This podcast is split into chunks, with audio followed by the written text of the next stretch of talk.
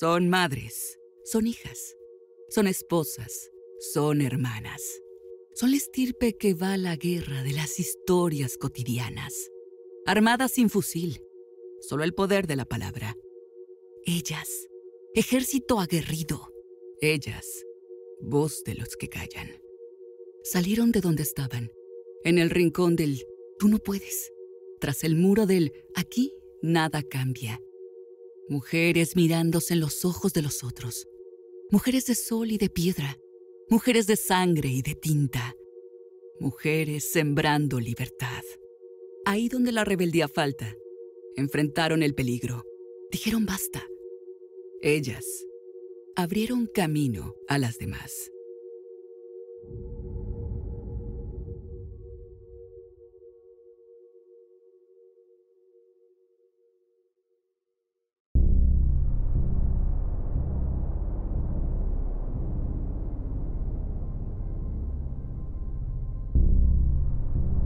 Tuve miedo al principio porque pues no es tan fácil que te amenacen y que te digan que te van a decapitar.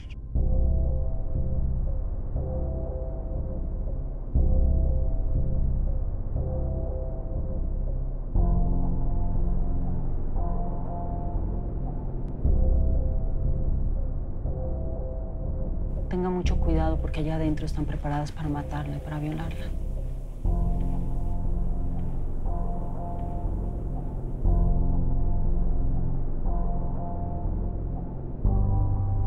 Mañana de este jueves, tras un violento ataque armado y de una manera cobarde, perdió la vida la periodista Miroslava Bridge. Hoy callaron la voz de la periodista Miroslava Bridge para siempre. Fue uno de los crímenes contra periodistas que más conmoción provocó en el 2017. Se trata del tercer homicidio de periodistas en el país en tan solo tres semanas.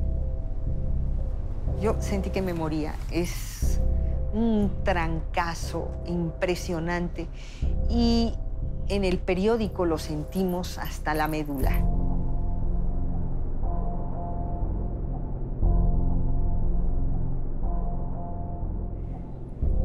Cuando estás en esas circunstancias, te vuelves alguien con quien no muchas personas quieren estar. Te conviertes en alguien eh, riesgoso.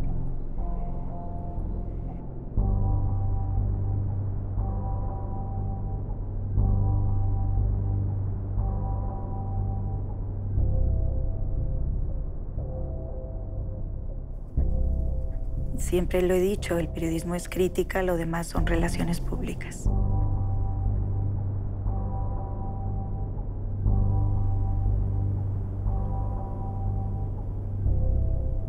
Decidí salir de México para que no me silenciara y decir, a mí no me calla nadie.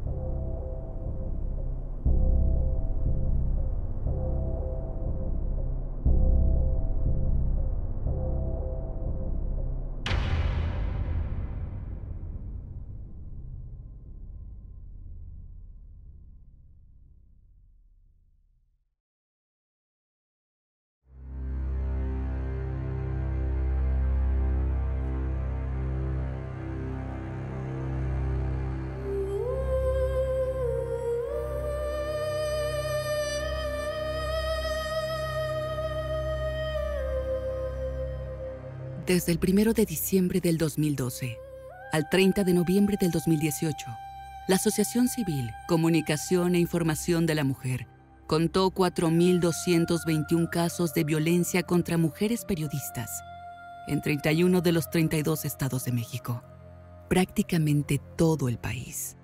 Todo empezó hace casi 40 años. Entonces, se inauguraron dos metodologías que se harían rutina matar mujeres periodistas en Tamaulipas o desaparecerlas en Veracruz. Este es México, el país sin guerra más peligroso del mundo para ejercer el periodismo. Así lo confirma la Asociación Internacional Reporteros sin Fronteras. Así lo confirman también las crónicas periodísticas nacionales e internacionales.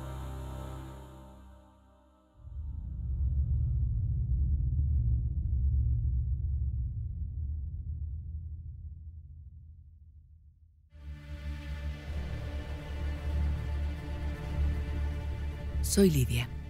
Dice cuando extiende la mano. Es Lidia Cacho. ¿Y quién no lo sabe en este país? Si después de un secuestro ejecutado con complicidad del gobierno, la fama le llegó como una bofetada, luego de décadas de trabajo periodístico mezclado con activismo social. Fue el gobierno, el gobierno de Puebla que, parece, intentaba callarla. Tráfico y abuso sexual de niños y mujeres, pornografía infantil, esclavitud. Ella había puesto los ojos donde no querían que nadie mirara. En la Merced tuve que investigar la trata de, mujeres y niñas. Yo sé perfectamente que en la Ciudad de México, eh, originalmente el cartel de los Beltrán Leiva es quien controla toda la Merced junto con algunos miembros de la política mexicana nacional y de la política particularmente en la Ciudad de México. Yo entendía los nombres y apellidos de todos estos mafiosos involucrados.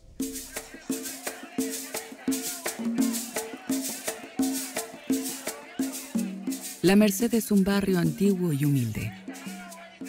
Lidia ha documentado que detrás del movimiento frenético de los mercados de comida y animales, de la brujería y la prostitución, hay rincones a los que acuden políticos, militares, empresarios, líderes religiosos, banqueros y policías. Entonces, lo que hice fue buscar quiénes podían caminar y entrar en los pequeños moteles. Y descubrí que eran solamente unos grupos diferentes de monjas, de católicas, que trabajan con las mujeres en situación de prostitución cuando me eh, metí en, uno de los moteles de la Merced, recuerdo que había dos mujeres y una de ellas, a pesar de que yo iba vestida de monja, sí se dio cuenta de quién era. Se puso muy nerviosa y yo me le acerqué, le tomé la mano y, con la mirada así levemente le decía que por favor no dijera nada porque el padrote estaba parado detrás, el tratante, y pertenecen a los cárteles. Eh, no es cosa menor, todos están armados, evidentemente armados y esta mujer simplemente bajó los ojos y me dijo, hermana, ¿quieres subir a ver a los niños? Yo no sabía dónde los tenían. Y me subió tres, tres pisos de escaleras en un motel, pues como de mala muerte, digamos. Y en las, en las jaulas arriba donde colgaban la ropa, ahí tenían guardados a los niños y las niñas. Había una niñita pequeña que sacó la manita eh, por la reja y yo acerqué la mano y la pegué a ella y la niña se me quedó viendo y me dijo, ¿nos vas a sacar? Y yo sabía que yo no podía hacer nada, absolutamente nada. Pude contabilizar 2.503 niños y niñas en todos estos lugares.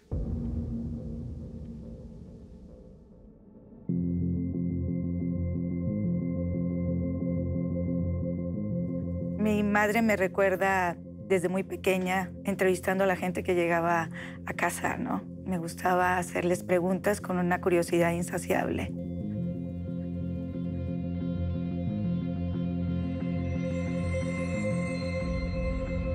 La madurez no le ha quitado la curiosidad, pero el paso de los años dedicados al periodismo acabaron con la ingenuidad de San Juana Martínez. En su libro El manto púrpura, documentó el abuso de sacerdotes y clérigos contra menores de edad, y sus investigaciones sobre crimen organizado y narcotráfico la pusieron en peligro. Amenazada de muerte, acosada y perseguida, hoy San Juana dirige la agencia de noticias del Estado mexicano.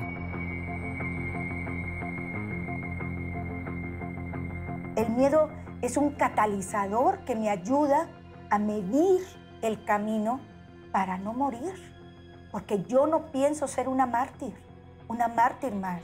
Ya tenemos un martirologio en el cementerio. Tengo una vocación muy definida, una vocación a prueba de balas ahora literalmente, ¿no? Por la situación que vivimos los periodistas y en lo, a lo que nos enfrentamos. A lo que se enfrentan es un panorama de por sí violento para los periodistas en México. La Asociación Reporteros Sin Fronteras dictaminó que una combinación de crimen organizado, corrupción gubernamental y falta de justicia convierten a México en un riesgo latente para ejercer su profesión. Pero si eres mujer, ese panorama empeora. una forma, un lenguaje, una violencia especial para las mujeres. Las redes se han convertido como un campo de batalla también, ¿no? Son amenazas eh, em, eh, por internet que a veces tú no le das importancia y que otras lastiman. Por ejemplo, a mí me mandan mujeres violadas, ¿verdad? muertas, me mandan mujeres descuartizadas, fotos terribles, me mandan penes, por ejemplo, una gran cantidad de fotos eh, pornográficas masculinas. Yo dudo que a mis compañeros les, les amenacen diciendo te vamos a violar o eres, o eres una puta, ¿no? que eso es lo que nos dicen a nosotros.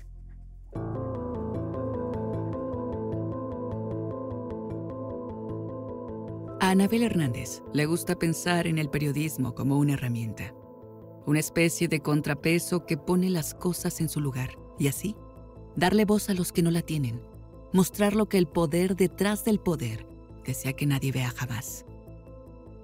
Su libro Los Señores del Narco detalla la complicidad del crimen organizado con las autoridades.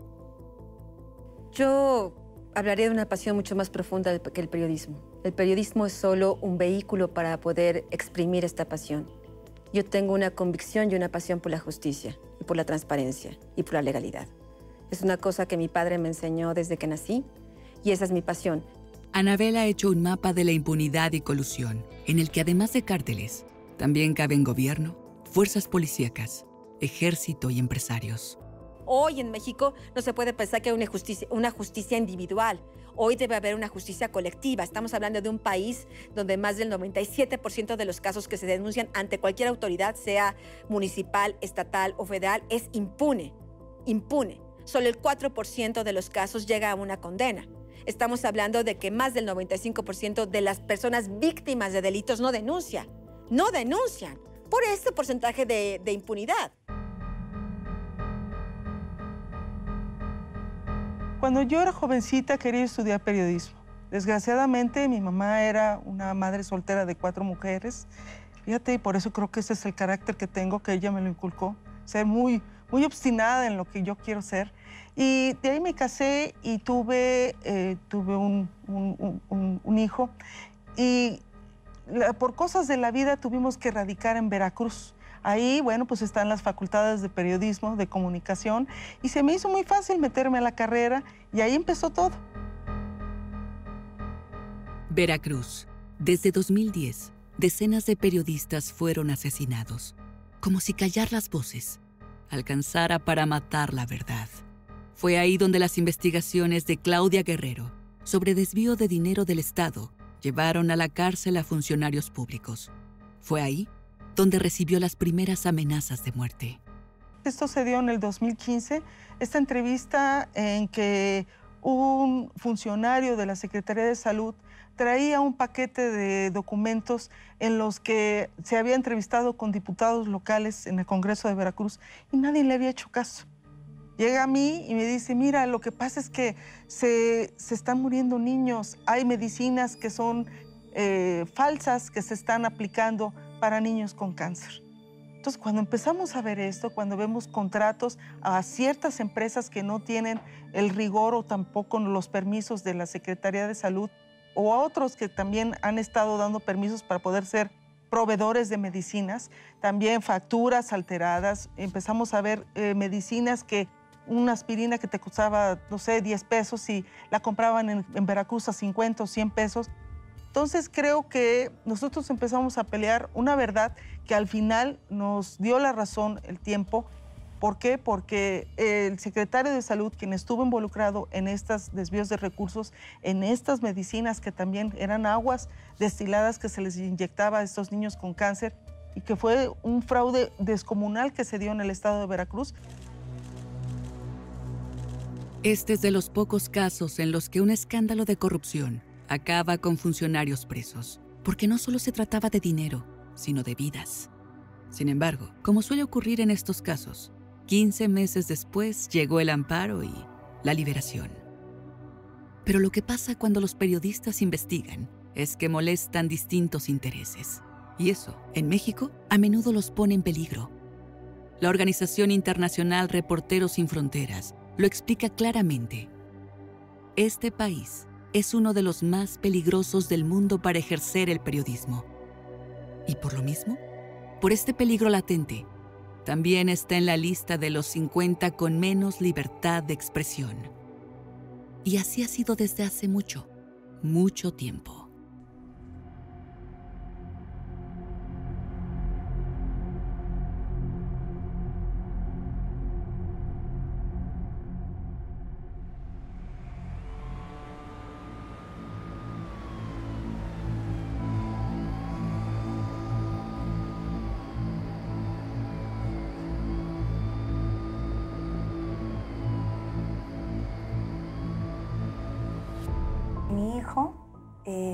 Adolescente, me dice, mamá, hay un coche afuera que no deja de mirar a mi habitación desde hace horas. Bajé, tomé la camioneta y me le puse enfrente con las, con las luces y me bajé. Y le dije, bájate. ¿Qué estás haciendo aquí? Bájate. le toqué porque subió el vidrio.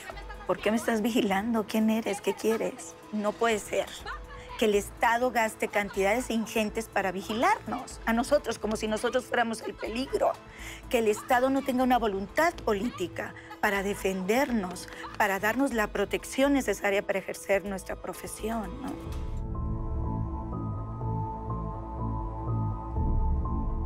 Durante décadas así fueron las cosas.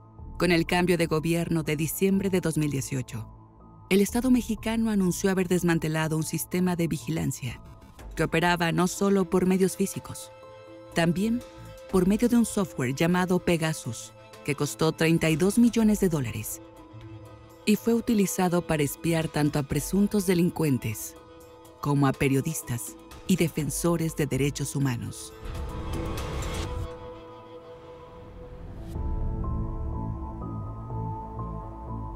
Hay tanta violencia contra las periodistas y los periodistas. Yo pertenezco a Reporteros Sin Fronteras en España y México es uno, lleva siendo en los últimos años uno de los países eh, en, lo más alto de la violencia contra los periodistas, incluso por encima de lugares en guerra. La UNESCO tiene decenas de casos de periodistas asesinados en un registro en el que, sin importar cuánto tiempo haya pasado desde la muerte, el estatus legal aparece como en proceso o sin resolver. ¿Y cómo van a resolverse si la persecución a periodistas algunas veces venía desde la mano oculta del gobierno? Lidia María Cacho Ribeiro.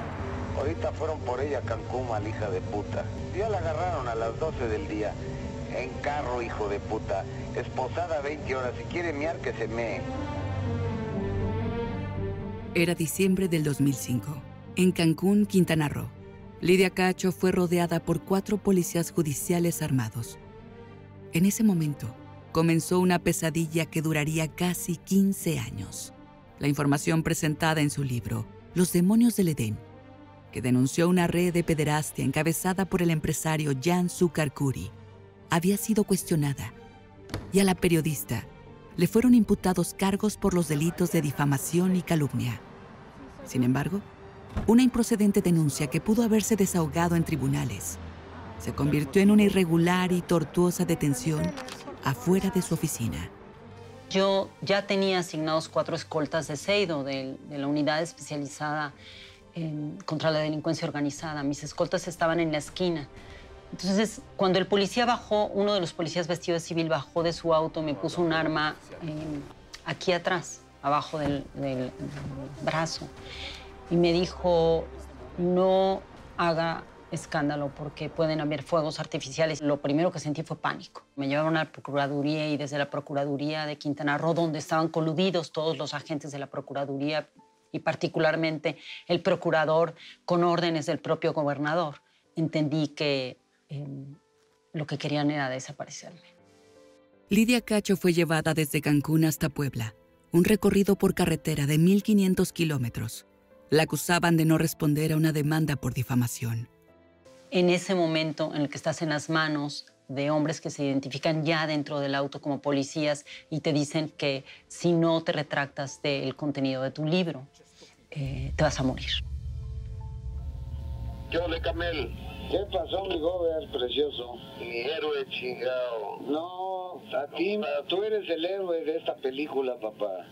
Pues ya ayer le acabé de dar un pinche coscón a esta vieja cabrón. Le dije que aquí en Puebla se respeta la ley y aquí no hay impunidad y que aquí quien comete un delito se llama delincuente. En cuanto entré a la cárcel, la custodia que me pidió que me desvistiera se puso enfrente de mí. Me preguntó en voz baja, ¿es usted eh, Lidia Cacho, la periodista que escribió el libro contra Kamen Nasif, el de los pederastas? Y le dije, sí. Y me dijo, tenga mucho cuidado porque allá adentro están preparadas para matarla y para violarla.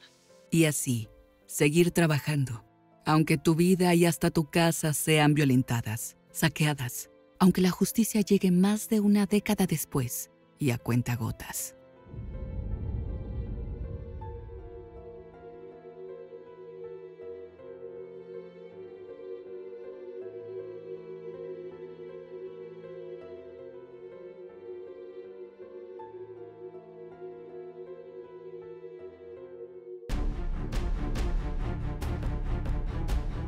En México, la violencia es tal que en 2012 el Congreso debió aprobar una ley federal para proteger a defensores de derechos humanos y a periodistas. Fue necesario crear un mecanismo nacional para velar por su integridad, por su vida. A mediados de 2018, había 166 periodistas con medidas de protección otorgadas por el mecanismo. La Agencia de Comunicación e Información para la Mujer denunció que en México menos del 1% de los delitos contra la libertad de expresión han obtenido algún tipo de resolución legal. Creo que es una frase maravillosa de mi gran eh, Elena Poniatowska, a la que admiro y quiero muchísimo, que se ejerce desde la indefensión, sin duda alguna, y es un poco lo que he dicho antes, creo que, que desde luego lo que se ve desde lejos, lo que vemos desde Reporteros sin Fronteras, eh, lo que oigo de los amigos eh, periodistas mexicanos es que no se persiguen esos delitos como se debiera. ¿no? Entonces hay, creo yo que hay un clima de impunidad que hace que, que se perpetúen. En 2007, un conjunto de comunicadores fundó una red llamada Periodistas de a pie.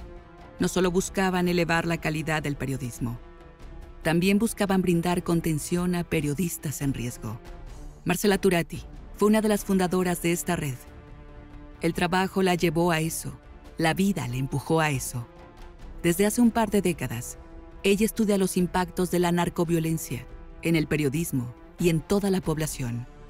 Como en México sabemos que nadie, o sea, que no hay nada, ningún mecanismo que te pueda proteger, que quizás no hay nada que puedas hacer y como hemos aprendido esto, también pienso mucho si cómo estamos conviviendo con nuestro miedo, si hay miedo que salva, si realmente, si pudiéramos escuchar nuestro miedo y decir, ok, aquí me está avisando que tengo que dejar un tiempo estos temas, o hay miedo que paraliza y que también tenemos que ver por qué nos paralizó. Son hijas, esposas, hermanas, amigas, son madres. Cuando las periodistas se convierten en víctimas de la violencia como represalia por su trabajo, invariablemente hay un daño colateral. Sus familias. Por motivos de seguridad, eh, desgraciadamente parte de mi familia se va a tener que emigrar por la situación en la que se está viviendo mi estado, mi hermoso Veracruz. Y es muy lamentable que ya hay propuestas de que una servidora se traslade a otro país para poder seguir pues, con nuestra actividad periodística. Nosotros hemos querido no irnos de Veracruz, pero lamentablemente la seguridad que se, no, nos está aportando a los periodistas, siguen las ejecuciones, siguen las amenazas. Yo siempre he sabido cuál es mi riesgo, no soy ingenua, sé lo que, sé lo que estoy haciendo, eh, lo sabía, ¿no? Y asumo mi riesgo. Y a lo mejor también asumo el propio riesgo de mis hijos. Mi familia siente miedo igual que yo. Intento que mis hijos se mantengan al margen, intento que no les afecte, pero finalmente no son tontos, ¿no? Tener que vivir con escolta es lo peor. Es lo peor, porque eso significa que no existen garantías para ejercer el periodismo. Cuando estás en esas circunstancias, te vuelves alguien con quien no muchas personas quieren estar. Te conviertes en alguien eh, riesgoso, Cuando eh, regresé, eh, mi mamá me pidió que no me quedara en mi casa, que era muy peligroso, yo no debía llegar a mi casa, ¿no? Yo, yo mi mamá me, invitó a, a quedarme a dormir a su casa unos días. Y mis hermanos me llamaron por teléfono para decirme, tú no puedes estar en la casa de mi mamá. Tienes que regresar a tu casa. Y eso fue lo que hice.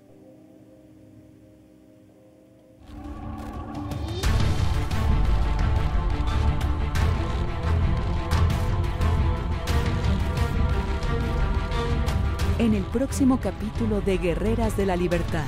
La mañana de este jueves, tras un violento ataque armado y de una manera cobarde, perdió la vida la periodista Miroslava Brecht. De Miroslava sabemos, bueno, y dice esta frase de porque el silencio es complicidad, ¿no? O sea, yo no me voy a callar, yo sé quiénes son, yo voy a seguir diciendo, yo sí tengo varios. Y los asesinos intelectuales siguen siendo encubiertos por el propio gobierno. Son crímenes que intentan de una manera u otra eh, ser un ejemplo para amedrentarte, para silenciarte. Cuando te hacen la primera amenaza de muerte, eh, te quedas paralizado. El trabajo más importante, probablemente es el trabajo más importante que yo puedo hacer en toda mi vida, es el caso de los 43 estudiantes. Mi investigación ha cambiado la historia de este país. Yo no le inclino la cabeza ante nadie. La única manera de acallar a una persona como yo es asesinando. Tuve miedo al principio porque pues no es tan fácil que te amenacen y que te digan que te van a decapitar.